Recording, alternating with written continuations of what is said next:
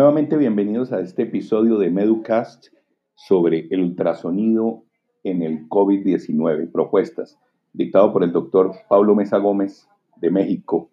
Ya saben que pueden seguirnos en el canal de Meducast y este podcast es basado en los webinars que estarán publicados en alacet.org y luisvargasmd.com, que están siendo organizados por el doctor Juan Francisco Regalado, médico emergenciólogo de México. Adelante, y gracias por seguirnos. Bueno, buenas tardes a todos, bienvenidos una vez más. Vamos a empezar con nuestra tercera este, reunión eh, virtual acerca de lo que viene siendo el manejo del paciente con COVID. Eh, le damos la bienvenida al doctor Pablo Gómez, este, Pablo Gómez. Él es médico urgenciólogo, es egresado del Hospital General Regional Iste, Guanajuato, es la, es la primera de las generaciones que se estuvo este, formando aquí en el estado, entonces es un orgullo que esté aquí con nosotros. Y eh, creo que todo el mundo hemos estado siguiendo lo que está pasando con, el COVID. Ah, ustedes han estado viendo la evolución que estamos teniendo a lo largo de estos meses, sobre todo estas semanas. Y lo que está pasando, pues, creo que es importante que nos actualicemos. En este momento el COVID se encuentra en una fase 1. ¿Qué significa fase 1? Significa que, este, que en este momento la transmisión sigue siendo todavía... Eh, yo les estaba diciendo que no nos preguntáramos si nos va a llegar el COVID, sino cuándo nos va a llegar. Y, y ahora en este momento ya tenemos como de los postulados que estamos teniendo es que la tomografía, de hecho, la podemos estar omitiendo y hay que estar buscando las opciones para que podamos eh, trabajar a los pacientes y para poderlos valorar. Y las opciones que estamos teniendo, pues es el ultrasonido. Eh, es, un, es un honor.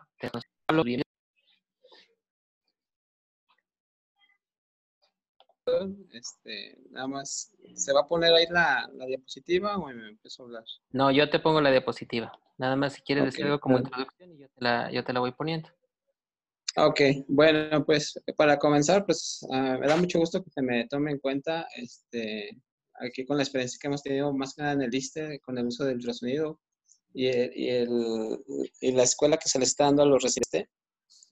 Y pues la habitación estaba comportando en 20 días, donde ya se demostraron las primeras, las primeras imágenes. Pero para adentrarnos a este tema, pues tendremos que conocer la base, que es el protocolo Blue, que digamos que es el, es el protocolo en, en, el cual nosotros vamos a, a empezar a hacer el, el primer, digamos, triage este, imaginológico del paciente. Eh, si ustedes se, han estado viendo por la televisión, eh, eh, el gobierno ha estado diciendo que a todos los pacientes que se crean sospechosos de ser portadores del COVID-19 marquen a un número y de ahí se le van a ir a, su domicilio. Si cumple los criterios para considerar lo que sí es muy probable que tengan la infección, se les está invitando a ir a su casa hacerle las pruebas y mantenerlo en cuarentena y evitar que estos pacientes lleguen al hospital y pues hagan un contagiadero masivo. Entonces, de ahí le está preparando la, la, clase. Este, pues me nace la idea, eh, y ahorita se las voy a externar, de que pues también, eh, también al igual que ir a hacer la, la prueba, el, el, scan, ahí en, en domicilio del paciente, se puede hacer el protocolo Blue en la casa del paciente, limitando tomografía o de hacer este, una tomografía, que es el gol estándar para hacer el diagnóstico. Entonces, eh, creo que ahorita vamos a empezar a, tratar de explicar a todos los que no están muy empapados con el ultrasonido, lo que es el protocolo Blue eh, aplicado a este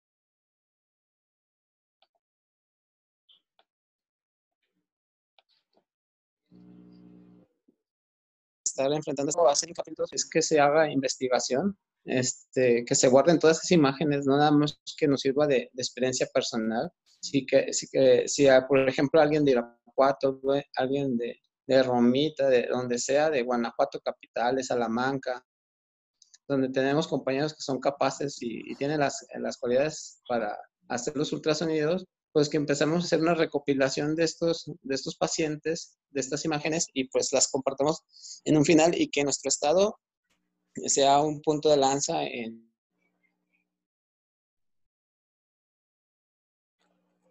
en la publicación y, este, si me puede pasar la primera diapositiva, Doc, por favor. Va, Pablo. Está ligeramente lento esto. Bueno, para empezar, este, pues el protocolo, el, protocolo Blue es, este, bueno, como ya les habíamos diciendo, la, ecografía pulmonar, la clínica, se ha ido desarrollando con el paso del tiempo y cada vez habemos más médicos, eh, este, especialistas que contamos con nuestro en nuestra área de trabajo, además de que este, la, hemos tenido mayor experiencia y, está disponible para nosotros en la mayoría de los hospitales. Este, el protocolo Blues fue un protocolo que se empezó a hacer para hacer el diagnóstico de enfermedades pulmonares graves y el paciente eh, a la cama del paciente en la sala de urgencias. Esto es que nosotros como médicos de primer contacto tenemos que ser los primeros en hacer una valoración. A nosotros al tener este, como un hemotor, derrame pleural o una neumonía, y, no esperarnos hasta que tengamos disponible una sala de tomografía o una sala de radiografía donde el paciente puede perder tiempo. Este, y principalmente el protocolo Blue se ha utilizado para el diagnóstico de la insuficiencia respiratoria aguda. Es, es el principal objetivo de este protocolo. La, siguiente, por favor, Doc. Bueno, aquí tenemos a, uno de los principales eh, autores de, este protocolo, que es el doctor Daniel Listen, Listensey, que fue el primero que empezó a, escribir sobre este tipo de protocolo. Este, digamos que lo podemos considerar como el padre de, del ultrasonido en urgencias. es el que empezó a poner las bases y fue los primeros que, que ha hecho protocolos y de hecho ahorita vamos en, en, el protocolo número 3 de él. Ahorita él actualmente se encuentra radicando en Francia. ¿En la que sigue, Doc? Bueno, aquí digamos que el último que la mayoría yo creo que ha leído es este último eh, artículo que él sacó, que fue Long Ultrasound in Critical Illness. Eh, aquí le ponen ill, pero es, en, realidad se trata de número 2. Existe ya actualmente, este más o menos estamos hablando que es del 2014, pero actualmente se encuentra, ya tenemos el, el 2016, donde también ya se abarca a, neonatos, que es la principal avance que, que tuvimos eh, en el avance de ultrasonido y, el uso del Doppler en el mismo. Esa es la diferencia. Nada más que todavía, este, soy sincero, eh, eh, es el nuevo, el número 3, pues todavía está este, en venta privada y pues todavía está un poco caro para, la mayoría de nosotros. Este, bueno, la siguiente diapositiva, Doc. Bueno, para entender el, el ultrasonido pulmonar, tenemos que tener siete principios de ultrasonido pulmonar. Esas son la base para nosotros realizar el protocolo Blue y son los siguientes. La ecografía pulmonar se realiza en el mejor de los casos usando equipo simple. En el tórax, el gas y los fluidos tienen ubicaciones opuestas. Cuando vemos una mezcla de estos, por lo general estamos hablando, se generan artefactos, artefactos y esto es igual a patologías. El pulmón es un órgano voluminoso se puede definir en áreas estandarizadas, o sea, lo podemos dividir en segmentos. hay que tener bien en claro que todos los signos eh, ecocardiográficos del pulmón nacen de la línea pleural, todos nacen de ahí. No podemos eh, brincarnos este punto de referencia y de ahí vamos a hacer nuestros diagnósticos y, y pues nuestros diagnósticos clínicos y ultrasonidos los signos estadísticos son principalmente artefactos, los signos estáticos, perdón, son principalmente artefactos. El pulmón es un órgano vital, los signos derivados de la línea pleural es, la, es más dinámico y casi todos los trastornos agudos que amenazan la vida se relacionan con la línea pleural. Entonces, es bien importante que nosotros empecemos a familiarizarnos con estas estructuras para que cuando empecemos a usar el ultrasonido no tengamos problema y, y no caigamos en dudas. Me pasa la siguiente. Bueno, entonces para entender el protocolo Blue, algunos piensan que nada más es hacer un escaneo y ver eh, de manera rápida, este, pero no, hay que tener en consideración 10, 10, 10 signos que vamos a buscar. Y estos signos, como usted lo, como nosotros nos han enseñado, los signos y síntomas te generan este, ciertos, ciertos cuadros específicos. Entonces, para empezar, tenemos que eh, identificar estos 10 signos. ¿Cuáles son? Pues el, básico, el que yo creo que todos sabemos, es el signo del murciélago. Eh, identificar las líneas A. Eh, el pulmón deslizante o signo de la playa, que a lo mejor ustedes lo han escuchado como long este, el signo de cuádruple el signo sinusoide, el signo parecido al tejido o signo de consolidación, la señal de trituración, que es otro, otro signo de consolidación, este, líneas B o líneas o pulmón de cohete también, el signo de la estratosfera el, y el punto pulmonar.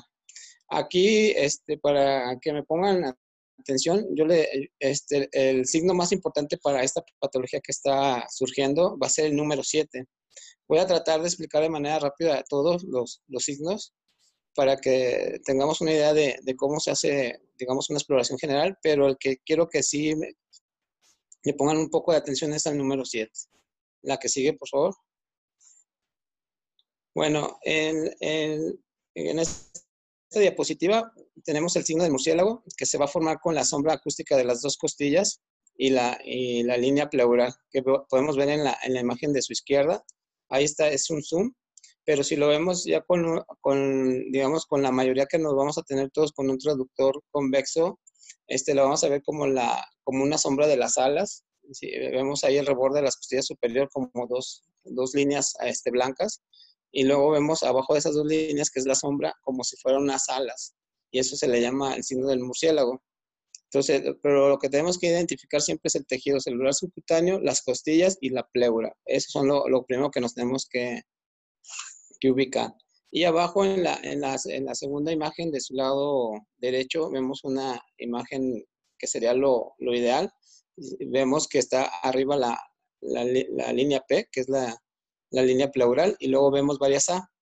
Esto es, digamos que esto es digamos, algo muy característico del ultrasonido pulmonar normal, eh, pero no, no siempre, digamos, hay una, hay una imagen muy similar a esta que puede ser patológica y otra normal. La normal sería que al ponerlo en modo M viéramos el signo de la placa, que es la imagen que vemos en la parte de abajo. ¿sí? Entonces, esto es, ultrasonido, digamos, normal. Eh, eh, me pasa la siguiente. Bueno, las líneas A, eh, después de identificar las costillas y la línea pleural, que es la más gruesa, debajo de esta vemos unas paralelas a ella eh, en, forma subsecuente, y esas son consideradas líneas A. Este, es un artefacto horizontal hiperpoico que surge de la línea pleural, y las líneas A indican que hay aire. Entonces se conoce, pero como les comentaba en la diapositiva anterior, puede ser fisiológico o patológico y ahorita les voy a explicar cómo lo podemos saber. La que sigue, por favor. Eh, el, pulmón deslizante o signo de la playa. Eh, le puede dar play a ver si se corre el primer video, en la imagen, la primera imagen. Este, a lo mejor no lo corre, pero este, si ustedes ponen el pulmón deslizante en, Facebook, eh, se observa cómo, ah, sí, sí, se alcanza a observar, cómo se desplazan las pleuras. Las pleuras a, la inspiración y expiración hacen un movimiento de fricción y este genera, si, si, lo vemos con un zoom, como unas hormiguitas caminando sobre, sobre la línea pleural. Y este es, es un signo positivo este, de movimiento y que es prácticamente normal. Y, si nosotros cambiamos al modo M e, en, este movimiento, tenemos que ver el signo de la playa, como les había demostrado en la, diapositiva previa. Entonces, este es el, signo del pulmón deslizante, lo debemos de ver eh, bidimensional. Si le hacemos una a la pleura, vamos a ver cómo, y le pedimos al paciente que inspire y expire, estas pleuras se deben de rozar y se debe ver un movimiento y se va a ver como si estuvieran caminando unos insectos o eh, nosotros comúnmente le llamamos eh, la marcha de las hormiguitas. Me pasa la que sigue. Bueno, aquí ya empiezan los signos un poco ya más complejos. Empezamos con el, signo cuádruple, que es la O pleural effusion, eh, que, es un signo, de derrame pleural. Este, el signo cuádruple este, son signos universales que permiten definir cualquier tipo de derrame pleural independientemente de su ecogenicidad. Lo único que nos indica es que hay líquido, pero no podemos saber si es, es agua o es este, sangre. Pero de que hay líquido, hay líquido. Y es un signo que debemos de identificar de manera rápida. ¿Vale? El que sigue. El signo sinusoide este, es un signo, eh, el, que habíamos visto eh, previamente era el signo cuadrado, es el, modo bidimensional, pero al, mover, al tener esa imagen y cambiarla al modo M, vamos a tener en, la imagen del lado derecho unas jorobas, como unas, unas, unas colinas. Este, este, este signo quiere decir que hay un derrame pleural. La, pareciera que la arena se está moviendo sobre el mar. Eh, si se acuerdan en la primera imagen, veíamos la costa prácticamente parejita, horizontal, pero en este, en este caso sí vemos como unas jorobas y esto significa que hay un, eh, hay un derrame pleural nada más. Entonces se llama signo sinusoide, pero es en el modo M. El signo del modo este, cuadrado o cuádruple y el sinusal es el mismo, nada más que uno es bidimensional y el otro es en modo M. El que sigue.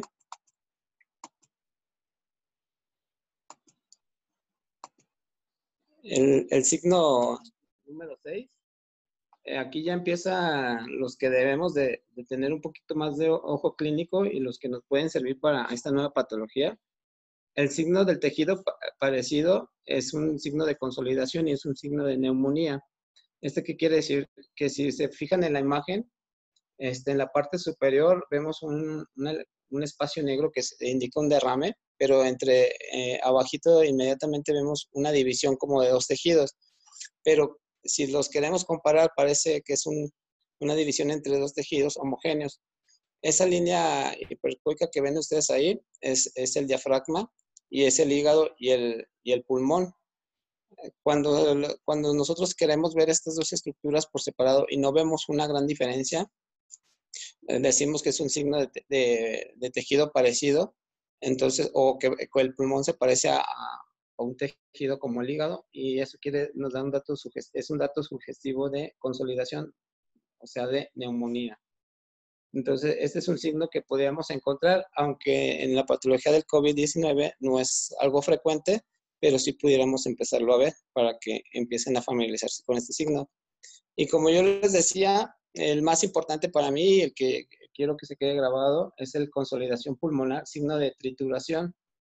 Como ya habíamos visto este, en las diapositivas previas, siempre nuestro punto de referencia va a ser la línea pleural. Si se, si se observa en la imagen de la izquierda donde dice pleura en rojo, inicia la, la línea pleural, pero después se corta y parece como si se hubiera quebrado y se cae. Y si vemos las líneas anaranjadas, es como si se hubiera quebrado esa línea y hubiera quedado en diferentes niveles. La pleura se desfragmenta. Eso es un signo de, consolidación y es un signo muy, muy característico del COVID-19.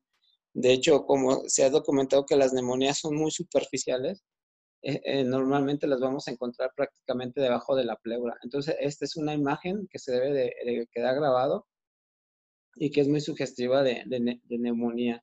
Acá en el, lado eh, derecho tengo otra imagen donde se ve también la fragmentación de la línea pleural, pero ya es un poquito más profunda. Entonces, esto ya pudiera corresponder más a una, una neumonía este, un poquito más bacteriana, pero las que vamos a ver principalmente son las de su lado izquierdo, inmediatamente debajo de la línea pleural, se ve como si esta se, se separara y si quedaran varios fragmentos de la línea pleural. Entonces, acuérdense que el, signo de trituración es muy, muy frecuente o hasta podría yo decir que es pactanomónico del COVID-19. La que sigue. Entonces, aquí tenemos, les quise ejemplificar el signo 6 y el 7, que son los de consolidación, cómo se ve en su lado izquierdo un tejido con un signo del, parecido al tejido, que se, casi casi se ve homogéneo el, el pulmón y el, el, hígado.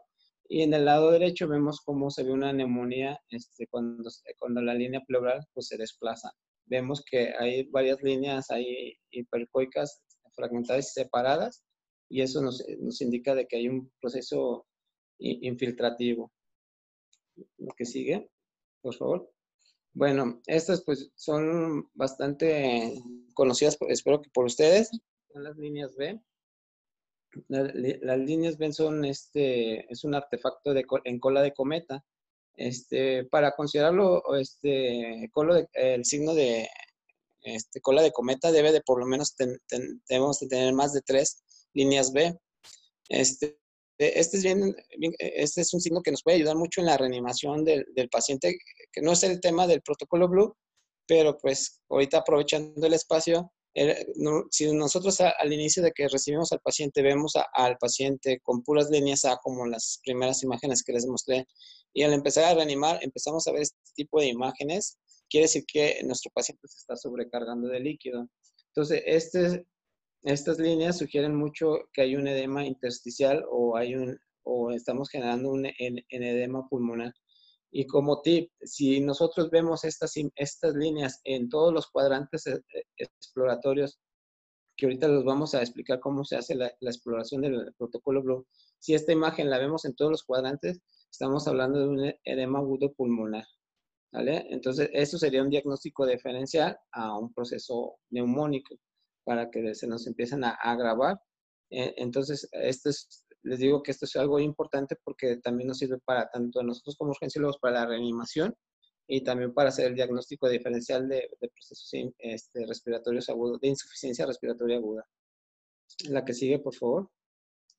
Ah, y este, nada más eh, especificando, las líneas B siempre van a empezar desde la línea este, pleural nunca empiezan después ni antes. Si nosotros llegamos a ver este tipo de, líneas más arriba de la pleura, normalmente se le llama como líneas E. Y estas, estas líneas E quiere decir que puede ver aire y esto es igual a enfisema celular subcutáneo. Entonces, siempre las características nacen de la pleura y siempre terminan hasta el fondo. Si ustedes ven estas líneas incompletas, eso se le conoce como líneas zetas y esa, y esa es sugestivo a lo mejor de, de, otro, de un proceso localizado. ¿sí? puede ser de un, de un, quiste pulmonar si las ven incompletas, pero si es completa desde la pleura hasta el fondo del ultrasonido, es prácticamente parémic, eh, este, parénquima pulmonar. La que sigue. Y pues aquí otra, lo de lo que les comentaba, el, el signo del cohete, tenemos que contar por lo menos tres líneas entre las dos costillas, dentro del espacio, espacio intervertebral que vamos a, a, buscar y esto ya es sugestivo de edema este, intersticial o edema pulmonar. Entonces, esto es, es son imágenes que se ve, nos debemos ir grabando.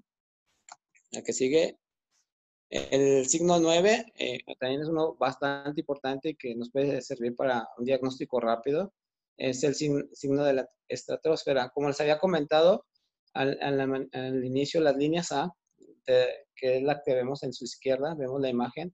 La primera es la línea pleural, la más gruesa de todas, una hipericoica, y luego vemos unas paralelas a ella en forma descendente, que son las líneas A.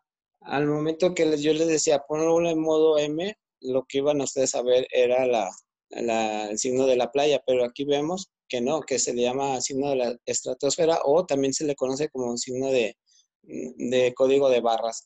Esto quiere decir que eh, hay un neumotórax, es espacto neumónico del neumotórax. Entonces, en estos casos, sí es importante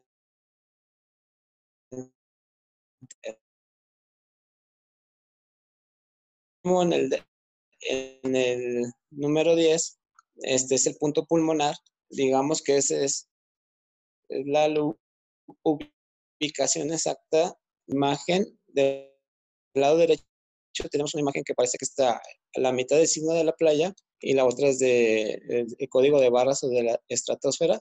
En ese punto es donde nace el, neumotórax. y nos sirve de control a nosotros para ubicar la ubicación exacta del neumotórax. ¿Por qué? Porque si en, una segunda exploración nosotros ya marcamos el, arco costal o la ubicación de dónde está el neumotórax y al momento de hacer otra vez el escaneo no la encontramos y vemos más estratosfera, quiere decir que el neumotórax se expandió o si después de poner una sonda en Doppler ustedes ven que ese se recorre, quiere decir que expandió el pulmón en vez de ese signo de, código de barra, se ve el signo de la playa, quiere decir que nuestro tratamiento funcionó y se más que nada nos sirve para control. ¿sale? Bueno, estos son los 10 principales signos que debemos de, empezar a familiarizarnos con el protocolo Blue. Este, nos, puede pasar la siguiente.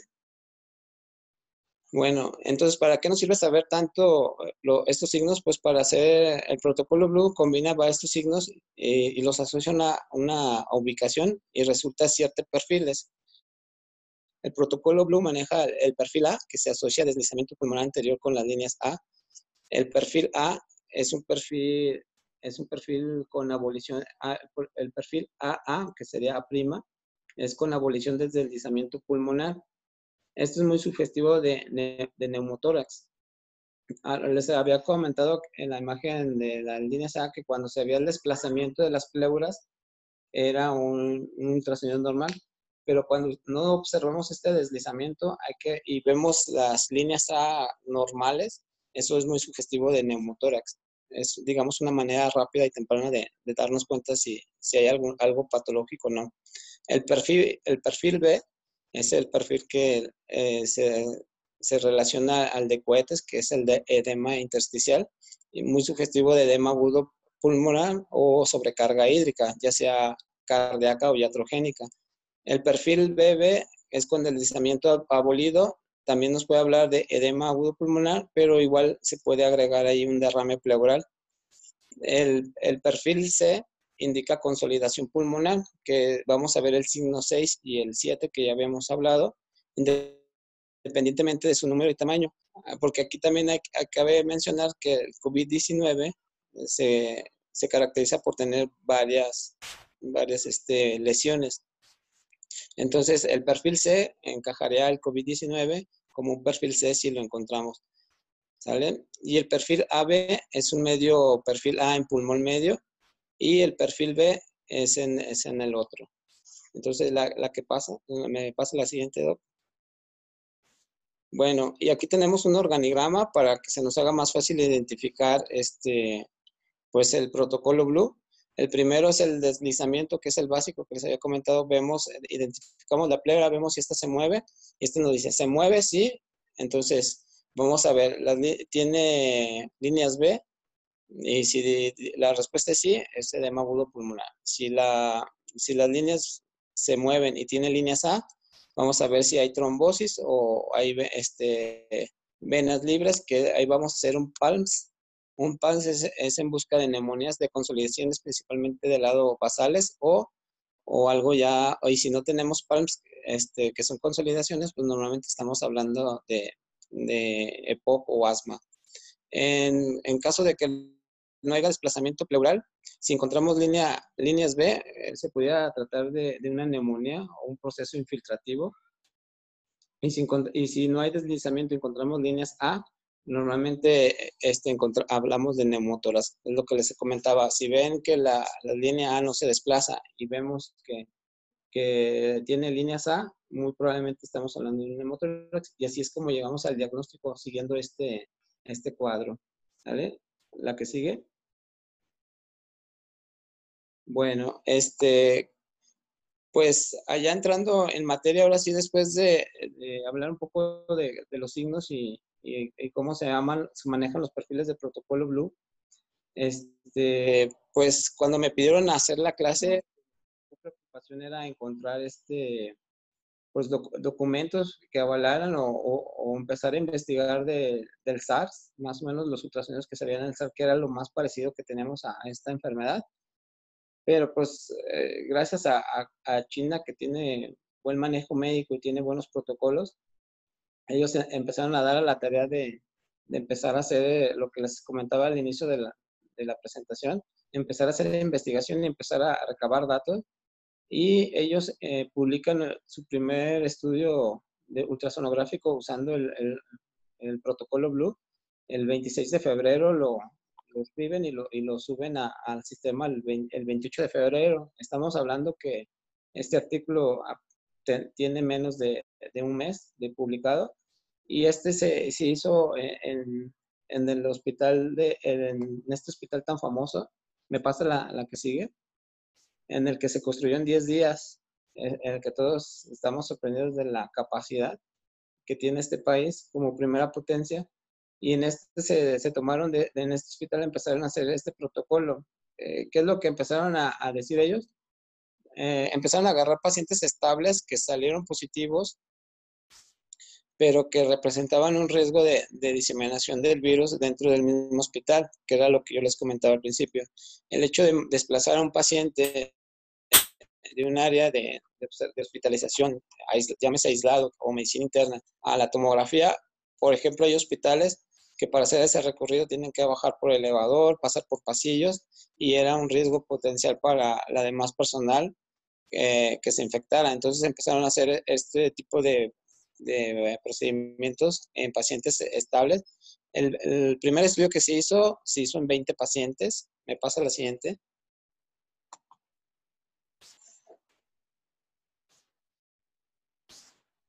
Ok, este se hizo en, en 20 pacientes, este, donde se tomaron los siguientes puntos a, considerar, pues, como los criterios de inclusión. Eh, historia epidemiológica, historia de viajes, eh, residencia en Guam, u otras áreas con transmisión del COVID-19 de los 14 días anteriores a, su inicio. O sea, ahí no llegaba uno diciendo, ah, yo tengo un mes enfermo, pues no, no tenía criterios, tenía que tener factores de riesgo, que es lo que se está intentando hacer ahorita en México, hacer este tipo de, de, de triage, digamos que eh, vía virtual, y luego si amerita, pues ir a hacer la, la investigación. En número 2 se consideró exposición a pacientes con fiebre o síntomas respiratorios que eran de WAM u otras de transmisión de COVID-19 dentro de los primeros 14 días previos al inicio de la enfermedad. También grupos o asociaciones epidemiológicas con infección de COVID-19, o sea, pacientes que ya tenían el diagnóstico y que tenían manifestaciones clínicas como fiebre, características radiológicas de neumonía con opacidad en vidrio esmerilado o consolidación irregular en los pulmones, y muestras de sangre o respiratorias este, positivas para el COVID-19. En estos fueron los pacientes que se les empezó a hacer este escaneo, pero eran pacientes no críticos. Este fue como los criterios de inclusión que ellos tomaron. Me pasa la siguiente. Bueno, ¿qué utilizaron ellos? Pues ellos ocuparon un equipo que le llamaron Sonoscape P, P50, que es el que vemos ahí en la, en la imagen es, es uno de los mejores ultrasonidos que hay actualmente. Eh, usaron este, sondas matriz convexa de, de, 3 hasta 17 MHz para sonda matriz y también usaron la lineal para hacer este, este esta sonda nos va a servir para hacer zoom a la, a la línea pleural. También se usaron y para la protección de estos ultrasonidos, eh, prácticamente para, básicamente para el traductor, simplemente usaron este, eh, ¿cómo se Películas de alcohol, que son como sanitas las que usamos aquí para tomar las muestras.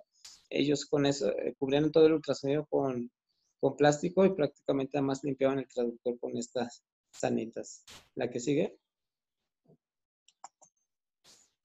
Bueno, eh, ¿qué, ¿cuál fue la manera de hacer este protocolo? El, protocolo Blue, el que normalmente usamos nosotros en urgencias, eh, habitualmente te dice que debes de dividir el tórax en dos partes, en superior e inferior.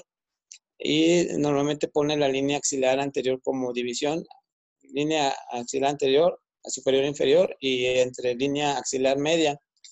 Solamente cuando el paciente este, tiene clínica y en esos, en esos este, puntos eh, eh, ecográficos no encontramos lesiones, podemos girar un poco el paciente de lado, de costado, y, ubicar la línea axilar posterior y ubicar región superior e inferior. Si lo, si lo vemos así, se va a dividir el paciente en, seis áreas, que es lo que vamos a ver en la siguiente imagen. ¿Me pasa la siguiente? Mire, eh, de manera habitual, este, nos dice el protocolo que pongamos nuestras dos palmas eh, de la mano usando los cuatro dedos eh, debajo de la clavícula. Prácticamente el primer dedo va a quedar en el segundo espacio intercostal y, sucesivamente los primeros cuatro donde llegue se hace ahí la división y ese va a ser nuestro, nuestro región superior y la de abajo pues inferior. Y así se va a segmentar en, en, tres, en, tres líneas, lo que nos va a dar un total de, seis eh, focos pulmonares y seis, seis izquierdos, seis derechos nos van a hacer en total un total de 12 ventanas, que es lo que ellos hicieron. Hicieron tanto escaneo superior e inferior, este, frontal, medio y posterior. Que normalmente les, comento, nosotros en la sala de urgencias con que hagamos el anterior y el medio es más que suficiente. Solamente cuando tengamos un paciente con duda y tengamos el suficiente tiempo, podremos hacer el posterior. Nada más que la bibliografía comenta que el posterior es más difícil porque está la, la escápula y es más, este, eh, y el ultrasonografista tiene que tener un poco más de experiencia. Que en lo que nosotros hemos hecho eh, prácticamente es lo mismo, nada más es un poco más incómodo para el paciente, pues moverlo. Eh, es la única diferencia que yo le, vi, pero realmente prácticamente tiene las mismas ventanas en, en, todos los lados. La, ¿Me pasa la siguiente? Y aquí ya vemos cómo, si lo dibujáramos al paciente, este, ¿cómo quedaría? Tenemos la área 1, 2, 3, 4 y si giramos al paciente como en la imagen de la izquierda, ahí podríamos poner también zona, eh, sería 4, 5 eh, y 6. Entonces, esas son las zonas y cuando nosotros hagamos el, escaneo o el, el, estudio, tenemos que ir marcando en la zona 1 encontré esto, en la zona 2 encontré esto para ir este, haciendo un mapeo de nuestra investigación me pasa la que sigue. Bueno, ellos llegaron al análisis de, imágenes. Las imágenes de diferentes áreas de los pulmones se examinaron una tras otra. Este, las áreas con características obvias de las lesiones, los tejidos pulmonares circundantes y los tejidos de pared torácica se seleccionaron como áreas de interés. Las evaluaciones anteriores fueron realizadas por dos médicos con más de cinco años de experiencia en ultrasonido, era lo que ellos propusieron, por lo menos eh, para que alguien pudiera hacer el ultrasonido. Aunque hemos, eh, bibliografía reciente y publicaciones que hemos hecho nosotros comentan que eh, al principio decían que con un año que tuvieras haciendo ultrasonidos, este, supervisado por un experto, o quisieras cierto X número de, ultrasonidos este, por año, ya te, te daba la, digamos que la calidad de, de, hacer un buen protocolo pero ellos consideraron que, que hiciera este protocolo tenía que tener por lo menos cinco años de experiencia realizando el protocolo Blue. Bueno, ¿qué resultados tuvieron ellos? Eh, en información general, en total eh, inscribieron en el protocolo, como les había comentado, 20 pacientes, 11 hombres, 9 eh, mujeres, en edad promedio de entre los, los 27 y 81 años, con una media de 44.5 años tres casos mayores de 65, 17 mayores de 60, menores de 65. Si un caso tenía múltiples lesiones en ambos eh, pulmones, se le seleccionó las lesiones más grandes para la observación y la ecografía pulmonar examinó los seis campos eh, pulmonares de cada pulmón, convirtiendo en, 12 áreas pulmonares en todos los pacientes. El número de lesiones se mostró en el diagrama que vamos a, presentar a continuación. ¿Me pasa el siguiente? La que sigue. Bueno, este es, esta imagen está genial porque nos da un panorama de dónde vamos a encontrar nosotros las primeras lesiones en el COVID-19. Si se fijan, la mayoría de los pacientes tuvieron lesiones en la, en la parte inferior, eh, un 75%, tanto izquierda como derecha, fue donde más lesiones se encontraron.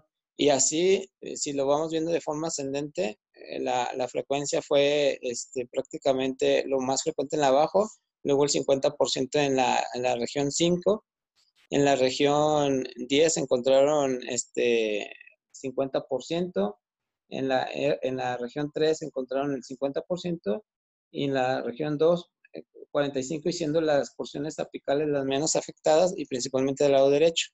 Aunque en la izquierda se encontraron 45% de lesiones, pero si nosotros nos basamos, la mayoría, el pulmón más afectado fue el derecho en estos 20 pacientes y, el, y la área más afectada de los dos fue la inferior en ambos, en ambos pacientes. Pero sí llama la atención que el pulmón derecho es el que más se afecta. ¿Vale? La que sigue. Bueno, y aquí hacemos eh, ya el análisis de las imágenes. Este, en la figura 1 vemos la tomografía con un infiltrado, este, que se observa un virus esmerilado y signo de broncograma aéreo.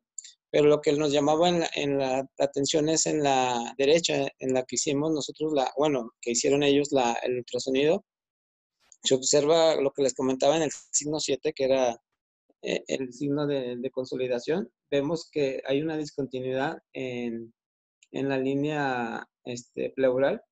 Si observan, empieza la línea pleural, luego tiene un hueco y se observan líneas B. Esto quiere decir que hay un, un edema intersticial en esa, en esa zona.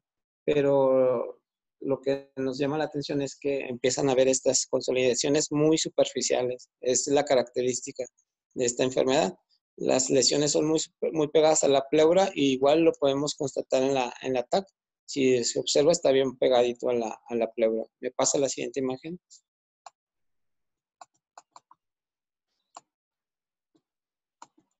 En esta imagen ya vemos eh, una tomografía con una neumonía bilateral. La que nos enfocamos es la del lado derecho.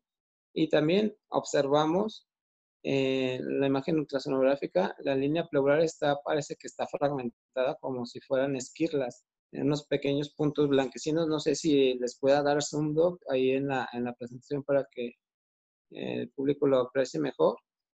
Eh, pero si, si pudiéramos acercar esa imagen, van a aparecer como si fueran esquirlas en la línea pleural. Este, esto es algo muy característico de, de las neumonías. Este, entonces, eh, si nosotros lo, observamos con el zoom, ahí para hacer este tipo de, acercamientos, lo ideal es usar un traductor lineal y este nos va a, ayudar a ver mejor la pleura. Si nosotros lo vemos con un traductor convexo, que normalmente es el que más usamos nosotros, este, sí lo podemos observar, pero tendremos que hacer. Y en el lineal, usar mucho el lineal para ver este tipo de lesiones. Entonces, este, pues es bien característico que parece que, eh, que la pleura está destrozada. Es la siguiente imagen, La que está abajo, esa.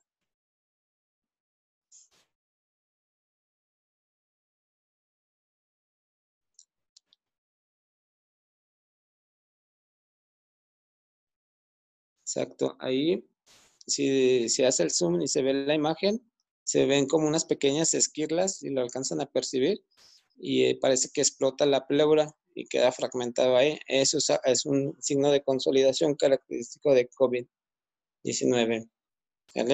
Nos vamos a la siguiente. Ahora nos, nos topamos con una imagen del pulmón este, izquierdo, eh, donde también observamos eh, pérdida de continuidad de la, de la línea pleural y observamos una línea B. Aquí llama la atención y algo muy característico de este tipo de lesiones, que si observan las líneas B, se ve más gruesa de lo habitual.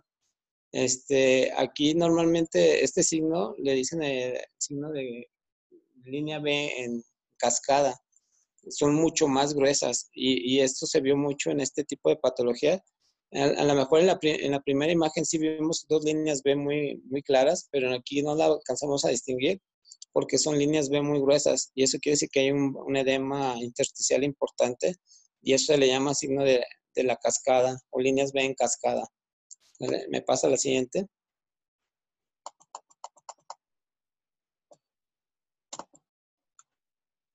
Bueno, igual seguimos viendo eh, imágenes de, de neumonía derecha Igual vemos la, pérdida de continuidad de la línea, de la línea pleural y vemos las líneas B, eh, dos líneas B bastante gruesas donde están las flechas rojas y esto es lo, característico de, esta patología.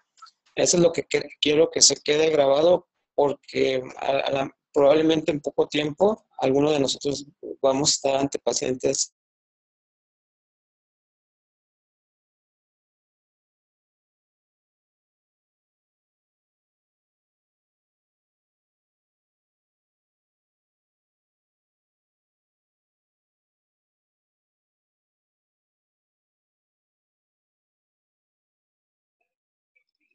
Pablo.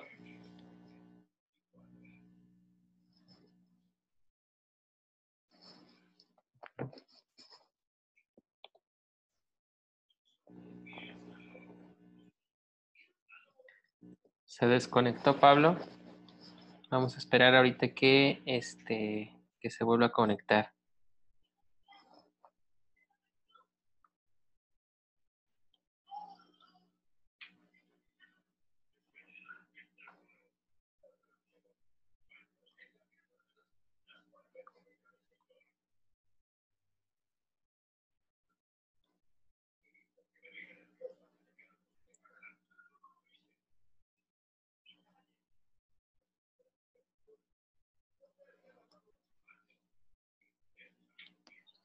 Sí, ¿me escuchan? Sí, ya estás aquí, Pablo. Adelante. Entonces, le damos a la siguiente, por favor. Bueno, aquí era la, una imagen muy parecida a la, que le acabamos de, poner el zoom en la imagen previa. Igual una neumonía a la derecha, este, vemos como la línea pleural está hecha a pedazos, como si hubiera explotado. Y esta es la imagen que, de las que vamos, vamos a ver y de manera temprana. De hecho, eh, la importancia de este artículo que escriben los chinos nos dicen que estas lesiones se pueden ver eh, antes de ver un, cambio razonable en las radiografías y en la tomografía apenas son este, detectables cuando ya en la pleura empezamos a ver estos cambios. ¿Me pasa la siguiente? Bueno, acá vemos otra neumonía este, izquierda y vemos como la línea este, pleural, pues también está toda destrozada y, está toda fragmentada. Y vemos ahí algunos, algunas líneas B muy pequeñas, pero esta es la, la imagen de cómo estos pacientes se empezaron a presentar. Me pasa la siguiente, Doc. Y, y algo bien importante, eh, que, eh, los que tenemos ya un poquito más de experiencia, eh, podemos hacer el Doppler en, este tipo de, pacientes y lo que eh, vieron es que no, que no tenía este, eh, buen flujo. Normalmente en las, cerca de las neumonías se pierde el flujo y podemos ver el Doppler ausente o nada más vemos que va en una sola dirección y no lo vemos que viene en dos direcciones. Esto es muy sugestivo de una consolidación por neumonía de COVID-19. La zona afectada pierde irrigación sanguínea y esto muy probablemente va a, generar lesiones de, necrosis. Este, pero es algo muy eh, de la neumonía por COVID-19, la disminución de flujo en el área lesionada. La que sigue. Y pues acá ya vemos unas neumonías ya un poquito más severas. Y de igual, en la imagen inferior, este, vemos la del ultrasonido, eh, observamos también la línea pleural este, deshilachada, se puede decir, o fragmentada, y vemos un poco hasta de derrame pleural. Eh, digamos que estos son los casos un poquito más, más severos. La que sigue. Y en esta neumonía igual vemos algo muy parecido como les había puesto al principio dos imágenes. Ya no está tan superficial la neumonía, ya está un poquito más profunda y vemos la línea A hasta los donde están los puntos amarillos y vemos hasta mero abajo otro, otra línea A y ven ahí una línea B. Estas ya son neumonías un poco más amplia y como la ven en la tomografía, pues sí corresponde al tamaño de la neumonía, pero estas ya son neumonías un poquito más, más avanzadas. La que sigue, Doc. Y esto es algo este, que quiero que se graben. Es una, está empezando la, la, neumonía prácticamente aquí. Vemos un pequeño fragmento de la, de la línea pleural fragmentada.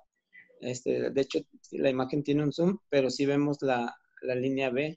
Y esta es una encascada, está bastante amplia y es lo que tenemos que buscar. Y estas son lesiones primarias, digamos que de comienzo solamente los que, los que empecemos a hacer el escaneo y tengamos experiencia las vamos a poder ver, pero es importante que empiecen a conocer lo patológico para cuando les toque ver a estos pacientes, pues sepan de qué se trata.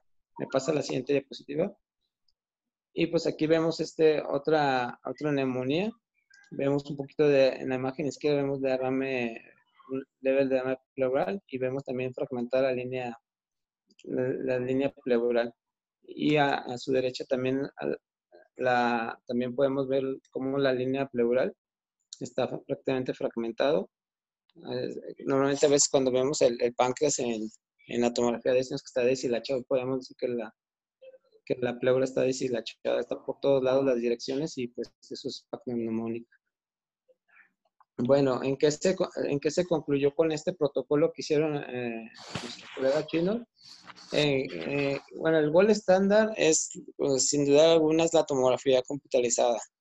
Este, pero que el ultrasonido, ellos dicen que el ultrasonido nos puede servir, una, para no desplazar al paciente de, área y para llevar un control de, respuesta al tratamiento.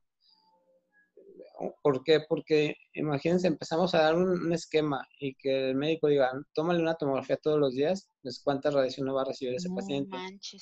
Con el, con el ultrasonido este, se puede, se puede hacer este escaneo de evolución podemos ver si el paciente va mejorando o va empeorando sin exposición a, radiación de la, tomografía. Además que pues en la radiografía no vamos a ver una, mejoría tan, tan rápida en imagen como en el ultrasonido y en la tomografía.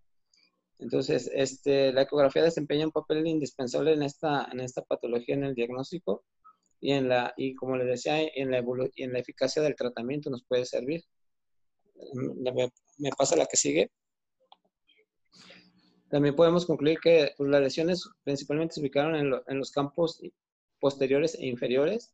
Este, encontramos muchas líneas B fusionadas, que es lo que le comentaba, que son las signos de cascada.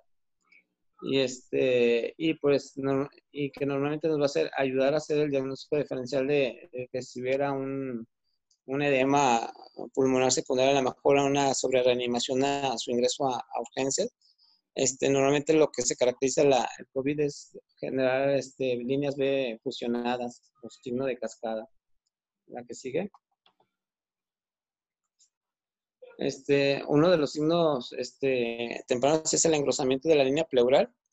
De la mayoría de los pacientes puede aproximadamente de 1 a 2 milímetros, es lo que encontraron ellos y este, la señal de flujo sanguíneo era pobre, lo que les comentaba, que casi no se percibía flujo ahí en, la línea pleural.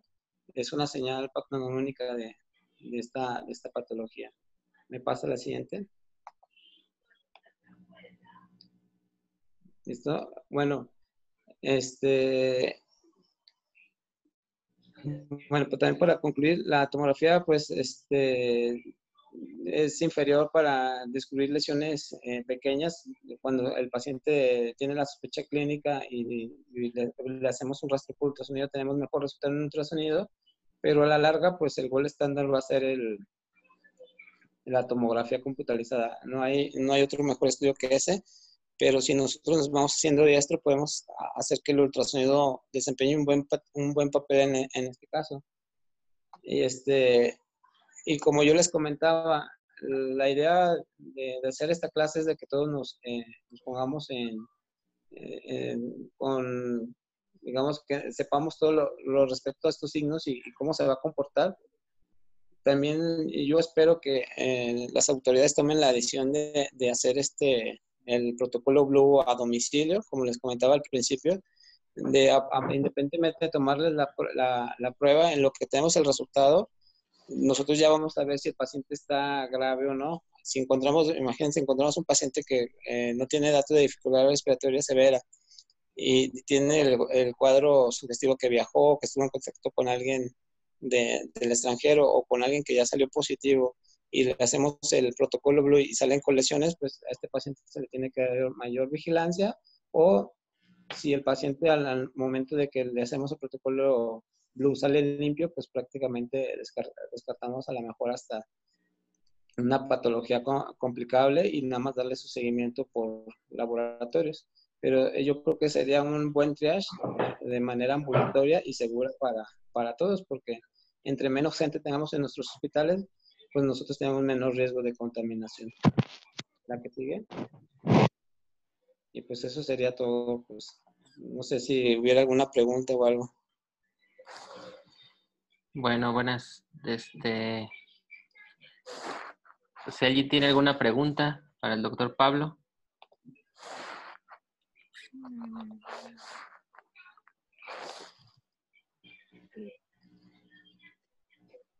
Dice, dice Cristian, ¿esos signos ultrasonográficos no se observan en neumonía por influenza? Mm, sí, sí se pueden observar porque siguen siendo una neumonía, pero las neumonías por influenza tienden a ser más, profundas, no son tan superficiales. Esa es la diferencia, por ejemplo, eh, de la neumonía por influenza a, a, COVID-19, es que las neumonías por COVID-19 son casi superficiales, pleurales. Y, este, y las por influenza son más profundas, tienden a y ser más grandes.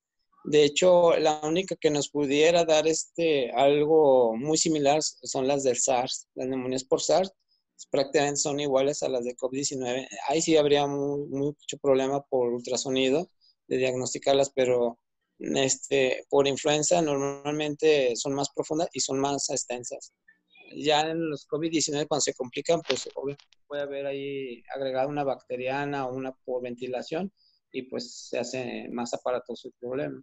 Pero de manera inicial son superficiales. Han también está comentando que las líneas B son más, este, no son tan gruesas las que está presentando el paciente que tiene influenza. ¿Influenza? Ajá.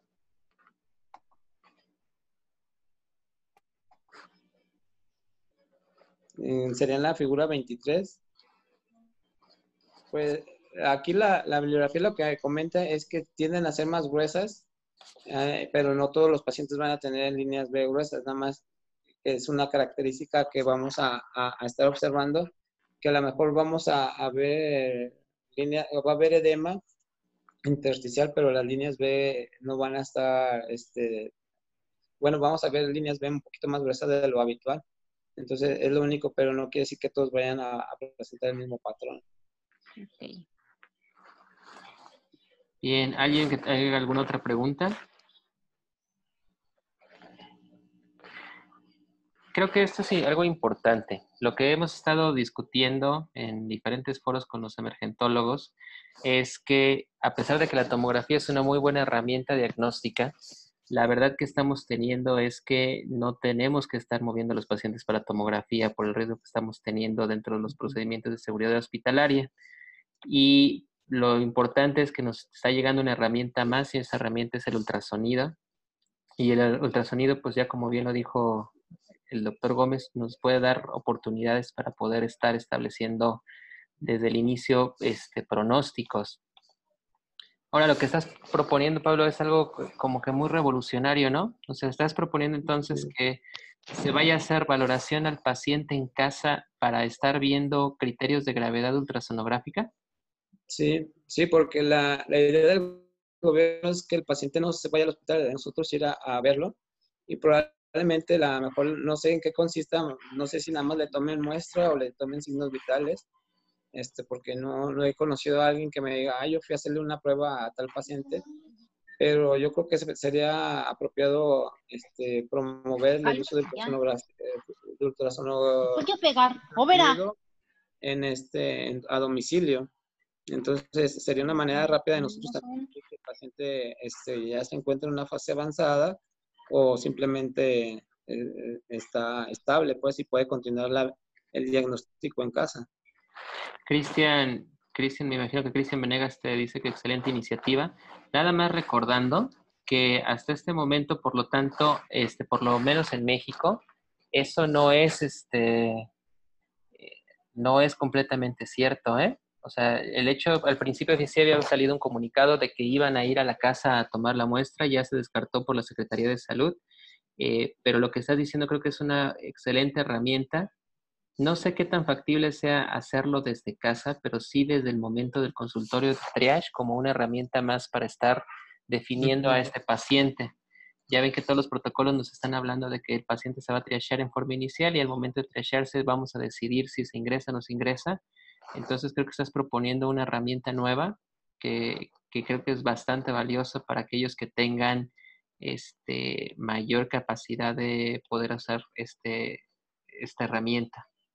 Sí, sería la propuesta y en caso de encontrar múltiples este, lesiones, pues considerar ya la tomografía diagnóstica. Porque ahorita lo que se está haciendo, por ejemplo, que yo que estoy en la T1, al todo el paciente se le hace radiografía y tomografía. Y, y muchas veces antes de saber el diagnóstico. Entonces, no sabemos si, si realmente nos estamos exponiendo o no. Y este sería, pues, ahí una diseminación porque el, hospital, los que lo conocen, es un hospital muy grande. Para pasar de urgencias a, piso, mm, yo creo que fácil son más de 800 metros de, de pasillos.